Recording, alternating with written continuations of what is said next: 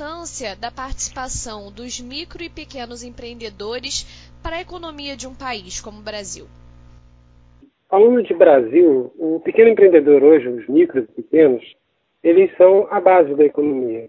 A informação que eu tenho, apesar das nossas estatísticas não serem muito fáceis né, de, de, se encontrar nesse sentido, a gente tem, por exemplo, o GEM, que é um, um estudo realizado pelo SEBRAE, né, é divulgado pelo SEBRAE, e tem um, alguns dados de 2017 em que a gente tem de pequenas, de, de novos negócios, falando de empreendedorismo de uma forma geral, a gente tem 39% da população, é, salvo algum engano meu, de número de cabeça, mas 39% da população economicamente ativa está envolvida com algum tipo de, de empreendimento, seja ele começando ou negócios já estabelecidos.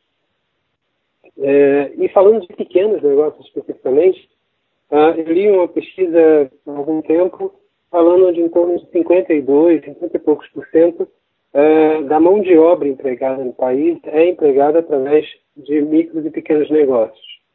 Né? Então, uh, a gente tem aí uma, uh, um número bastante elevado, já que as médias e grandes é um número bastante reduzido, apesar de eles serem proporcionalmente mais empregados, mas a gente tem muito poucas empresas que são consideradas grandes. Mais de 90% das empresas do país elas estão aí é, entre pequenas e, e micros. Na sua opinião, Davi, o ambiente aqui no Brasil é favorável para o empreendedorismo? Não. O nosso ambiente ele não, não, ele não tem uh, um apoio governamental que deveria ter. Né? O Simples Nacional, que era para ser super, era chamado Super Simples, né? agora tem uma fórmula complexa demais. Você não, não tem hoje como saber quanto você vai pagar de imposto é, antigamente você ainda tinha uma ideia, né, de acordo com a faixa de faturamento que você estava, você ainda tinha uma, já tinha uma noção bem clara do, do, do, do, total de imposto que você ia pagar. E agora você tem que fazer uma conta muito louca, né, falando aí de, de, de empreendedor, né, os contadores, os contadores, os tributaristas já estão mais habituados com esse tipo de, de cálculo, mas ah, o, o, empresário em geral ele não tem como saber, por exemplo, quanto ele vai pagar de imposto. Então não existem ações, ah, inclusive nesse, nesse estudo do SEBRAE, foram propostas uma das, ah, o principal item né, que foi colocado pelos especialistas foram ações governamentais e programas governamentais voltados para o empreendedorismo.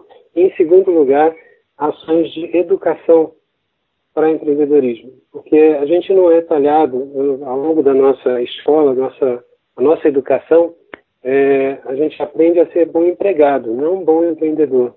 A gente não trabalha é, desde pequeno, né, na, na, nossa escola, na nossa escola normal, né, não é desenvolvido uma capacidade empreendedora, uma atitude empreendedora. É, a gente normalmente é, é, é trabalhado para se tornar um bom, bom funcionário. Né? Então, acho que ações governamentais no sentido de facilitar o acesso ao empreendedorismo, como, por exemplo, o caso do microempreendedor individual, acho que foi uma, uma atitude certa. Hoje já temos mais de 7 milhões de microempreendedores individuais. Uh, é um número absurdo, né? um número grande, mas muita gente saiu da informalidade e conseguiu se tornar MEI. Uh, mas a partir daí, o cara deixando de ser MEI, uh, o mundo vira de cabeça para baixo. Quer dizer, enquanto ele está no meio, ele tem bastante facilidade, ele tem aí muita coisa a seu favor, mas passou um pouquinho, passou daqueles 81 mil de, de limite anual, a coisa fica bem mais difícil para ele, porque o tempo já não é simples, a carga tributária fica bem mais pesada comparativamente ao MEI. Então, eu acho que esses dois aspectos são, são fundamentais. Aí. A gente não tem um ambiente muito favorável para o empreendedorismo, não. Quais são as principais dificuldades que são enfrentadas pelos micro e pequenos empreendedores? A carga tributária no Brasil é alta, sendo que, falando de micro, é, micro e pequeno, a gente ainda tem o simples, é, eu diria que minimizou bastante essa carga, mas eu acho que não só a carga, mas a dificuldade de controle. Ah, hoje, para você se manter manter a, a, empresa uh, em boas condições fiscais, ela tem um nível de controle muito elevado. Né? Você tem várias declarações, vários, uh, várias obrigações acessórias que têm que ser cumpridas. Então, a burocracia, de uma forma geral, ainda é muito elevada no país e isso atrapalha. Então, eu acho que, em primeiro caso, essas questões ligadas à burocracia seriam um maior entrave. Depois, a, a carga tributária em si, devido a, não, não a, ao tamanho do imposto, falando de, de micros e pequenos, mas a dificuldade e, e, e, várias questões é, relacionadas, por exemplo, a ICMS, cada estado, então a gente tem todas as unidades da federação, cada um fazendo uma, uma legislação própria, a coisa ainda não está muito, é, muito bem unificada, né? não, não, existe uma, uma, existem algumas poucas questões que são consideradas comuns a todos os estados, mas a grande maioria funcionam de forma bem diferente.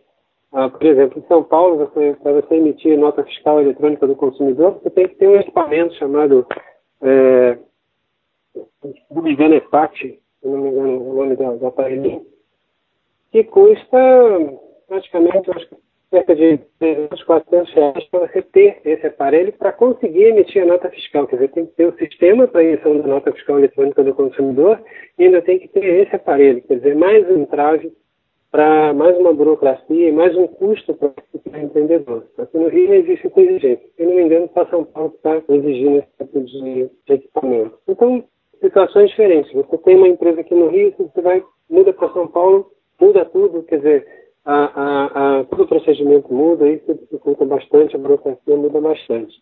Em terceiro lugar, e eu acho que é, é tão importante quanto esses dois itens, é lidar com pessoas. A, a parte é, humana da empresa ainda é muito, muito mal trabalhada. A gente não tem é, uma cultura ainda muito clara em relação a, a, lidar com pessoas. Existe muita confusão entre departamento pessoal e recurso e, e departamento de recurso humano. Muita gente acha que é a mesma coisa, quando o departamento de pessoal que cuida da, da parte burocrática, que é a folha de pagamento e tudo, essas questões ligadas apenas à, à burocracia, ela, ela é um, uma, é um pedaço, vamos dizer assim, uma parte do RH. O RH é muito mais amplo, ele lida é, com o desenvolvimento da, da, pessoa dentro da empresa, enfim, os relacionamentos, os relacionamentos dentro da empresa. É, e, e, isso tem sido apontado também como um dos grandes problemas no crescimento das empresas, porque na hora de você administrar um time, né, quando você tem, é você sozinho, de repente você e um sócio, vai muito bem. Quando você começa a contratar funcionários, a coisa começa a complicar muito. E aí junta a burocracia, junta os, juntam juntam-se os custos é, fiscais e encargos também, referentes à, à, à, mão de obra, e a própria dificuldade de, de lidar com, com esses empregados, com esses, esses colaboradores. Você pode explicar para a gente o que é a bússola do empreendedor? Bom, a bússola do empreendedor, ela nasceu de uma carência que eu vi, pelo menos uh, durante toda a minha vida empreendedora, que eu eu tenho empresa desde 1997. Eu abri o meu escritório de contabilidade, formalizei, eu já tinha, na verdade eu já atuava como contabilista autônomo antes, mas eu formalizei meu escritório em 97. E desde então eu trabalho com micros e pequenos negócios, né, é, é, fazendo assessoria contábil para esses negócios, para esses empreendedores. E eu via muitos, muitos empreendedores que desistiam dos seus sonhos simplesmente porque de repente não se achavam capazes, ou às vezes porque a coisa estava errada, muitas das vezes porque também ele não, não tinha nenhuma noção de gestão de negócios, de ferramentas que ele podia, podia acessar. E eu naquela época também não tinha muito conhecimento a esse respeito, porque minha tia apenas restrito à, área contábil. Depois de um tempo, eu, passei, eu saí um pouco dessa área de contabilidade Passei por algumas empresas aí como é, diretor financeiro, é, passei um pouco, enfim, gerindo outras empresas, e aí comecei a ver que tinha muito mais coisas que a gente podia, que a gente precisa aprender para poder gerir um negócio. Daí surgiu a ideia de criar a Bússola do Empreendedor, onde a gente foca hoje muito mentoria de negócios e consultoria empresarial, para dar um direcionamento para esse cara que está começando, a pessoa que de repente está patinando ali, não sabe o que está acontecendo, ele está muito focado ali no problema às vezes, então eu venho com uma visão de fora, a gente vem tentando dar uma olhada mais ampla no que está acontecendo, sem focar especificamente no problema, a partir daí dar um direcionamento para mostrar para ele alguma solução, uma ferramenta, um parceiro, um serviço, um produto, e de repente se ele usar técnicas também que ele pode usar, que podem ajudar ele para direcionar esse negócio é, é, para uma outra direção, quer dizer, colocar esse negócio no, nos trilhos, ou para começar também, para quem de repente está pensando em começar um negócio, mas não, não tem ideia, a pessoa nunca trabalhou com isso, de repente era empregado da iniciativa privada ou, ou mesmo do, do, do poder público, mas e de repente por necessidade ou por, por vocação ele resolve empreender. E a partir daí ele acha, muitas das vezes a pessoa acha que é só registrar o CNPJ, gerir uma empresa é muito mais do que isso. Isso é importante, conhecer da área que você vai atuar é fundamental, mas a, a parte de gestão também é muito importante. É a outra metade dessa equação.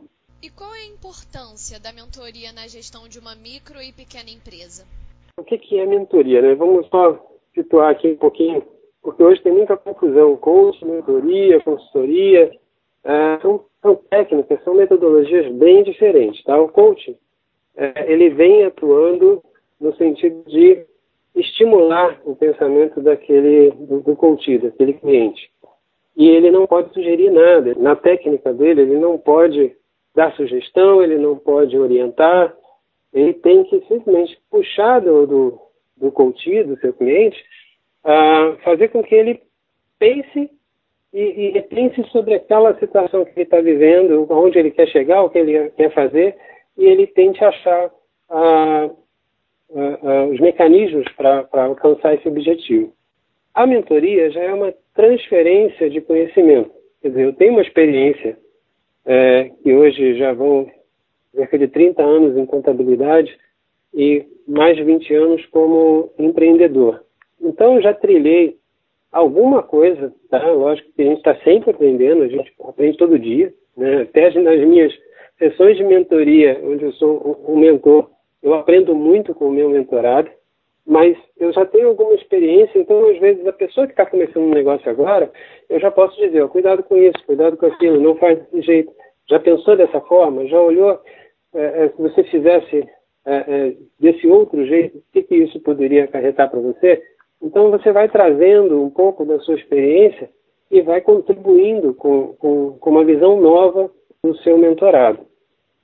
Então acho que é importante a mentoria eu gostaria muito de ter tido um mentor quando comecei meu trabalho né, como, como empreendedor, porque eu quebrei muita cabeça né, tentando acertar, então você tenta, erra, volta, tenta de novo, erra, volta. E essa tentativa e erro toma muito tempo.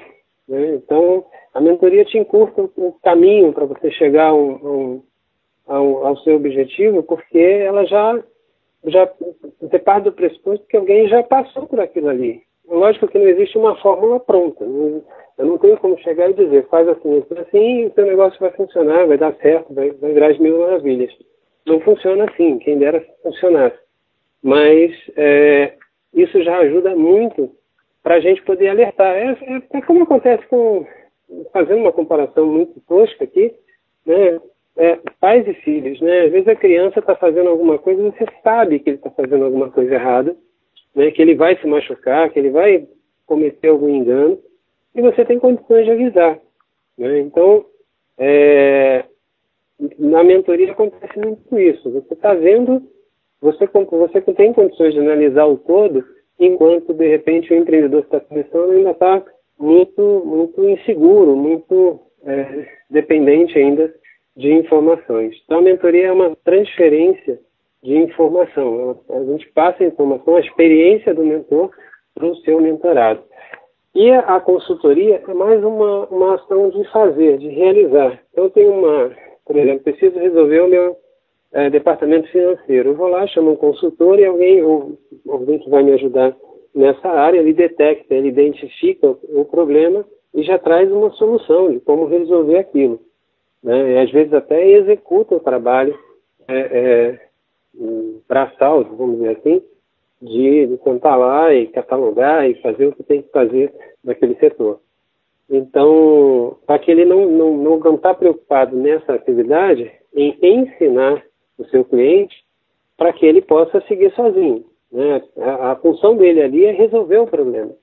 Né? Já o mentor ele tenta passar essa passar a experiência dele, transmitir a experiência dele. E em algum momento ele sai de cena e o, e o, o mentorado, o cliente, segue sozinho. Ele tem condições de seguir sozinho a partir dali.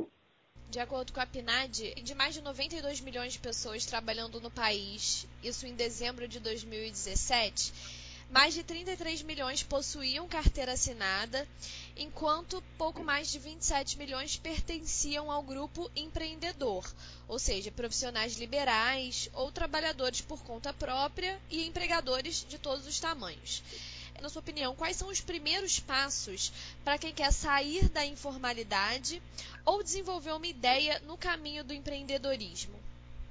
Eu acho que existem algumas, algumas técnicas aqui que a gente pode falar, algumas ferramentas que a gente pode falar sobre Canvas, sobre modelos é, é, é business plan, né, quer dizer, planos de negócios, etc. Tudo isso é muito bom a gente poder sentar e fazer. Só que muitas das vezes também um, um business plan, por exemplo, um, plano de negócio, é um negócio muito trabalhoso. Às vezes você tem, é, se a gente for parar, muitas das vezes para parar para fazer isso, você vai levar meses construindo esse, plano de negócios e muitas das vezes esse empreendedor ele não tem tempo para isso. Às vezes ele é pego por um desemprego, por exemplo, é mandado embora, não tem como se recolocar no mercado, ele precisa empreender alguma coisa. Ele não pode ficar meses desenhando o negócio. É, só que antes dele resolver fazer alguma coisa, eu acho que ele, ele deve pensar no modelo de negócio dele uh, em relação não só à necessidade que ele identifica uh, local. Muita gente fala, ah, vou abrir alguma coisa de comida porque ninguém para de comer, né? As pessoas param de, de, de, de ir ao cinema, param de, de alguma coisa mais recreativa, mas não para de comer. E muitos restaurantes quebram é, então, essa lógica também não, não, faz muito sentido. Eu acho que ele tem que pensar é, em, em, coisas que sejam úteis para as pessoas, mas ao mesmo tempo tem uma pegada diferencial, eles têm a possibilidade de, de trabalhar algum diferencial. Busquem, uh, através de mentoria, seja através de benchmark, uh, buscando no mercado, entender melhor como funciona esse mercado, muitas das vezes as pessoas é, acabam entrando numa área que não tem conhecimento algum, e isso é ruim. Né? Aproveita o conhecimento que você tem, traz esse conhecimento, ou seja, se você trabalha com costura, então você já conhece sobre tecido, já conhece sobre, sobre roupa, sobre moda. Então, fica mais ou menos nessa área, tenta ficar naquilo onde você sabe, é, onde você domina. Ah, o mercado está saturado? Então tenta achar alguma coisa que você tenha algum diferencial e que consiga trabalhar esse mercado. Não, não, não se acanhe em, em pesquisar, em, em, procurar ajuda. Muita gente quer tentar fazer sozinho, né?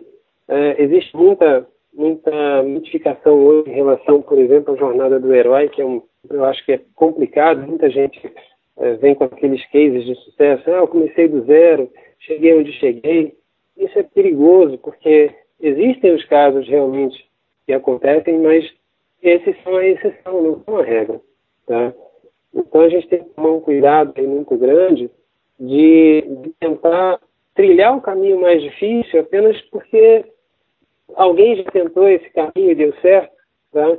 Mas eu acho que não tem que ser dessa forma. A gente tem hoje uma, um monte de ferramentas, um monte de gente, como, como eu falei agora, mentores, coaches, consultores. Existe isso no mercado e está acessível para o pequeno empreendedor é, já não é uma coisa restrita mais às grandes empresas. A própria bússola do empreendedor se lançou no mercado foi para trazer isso também, uh, tornar isso acessível ao pequeno. Então, acho que faz uma pesquisa primeiro, mais aprofundada sobre aquilo que você quer fazer, então, no caso de quem está querendo começar um negócio, para entender e faz um teste de conceito. não, não, não sai uh, investindo tudo que tem numa ideia antes de testar primeiro o conceito. Ou seja, vou trabalhar com roupa, então vou fazer aqui algumas peças para ver se isso realmente agrada as pessoas, se é essa linha de produto que, que eu vou conseguir vender. Participa de algumas feiras para tentar entender a dinâmica disso, como é que vai escoar. Tenta fazer uma, uma rede né, de distribuição de pessoas que, que possam distribuir o produto para você. Então, é, é, eu acho que é uma, alguma pesquisa tem que ser feita antes de sair metendo a cara e fazer. Eu acho que um dos grandes erros né, do pequeno empreendedor é porque ele vê de repente que o vizinho fez deu certo, ou que tem, ah, tem muita locadora aqui na minha rua, vou abrir uma locadora também. E daqui a pouco o mercado satura, é, ou então a tecnologia avança e aí todo mundo acaba ficando sem, sem aquele negócio. Então, acho que uma boa pesquisa antes de, de iniciar é fundamental e tentar achar os parceiros certos, pessoas que possam ajudá-lo nessa pesquisa e desenvolvendo essa ideia.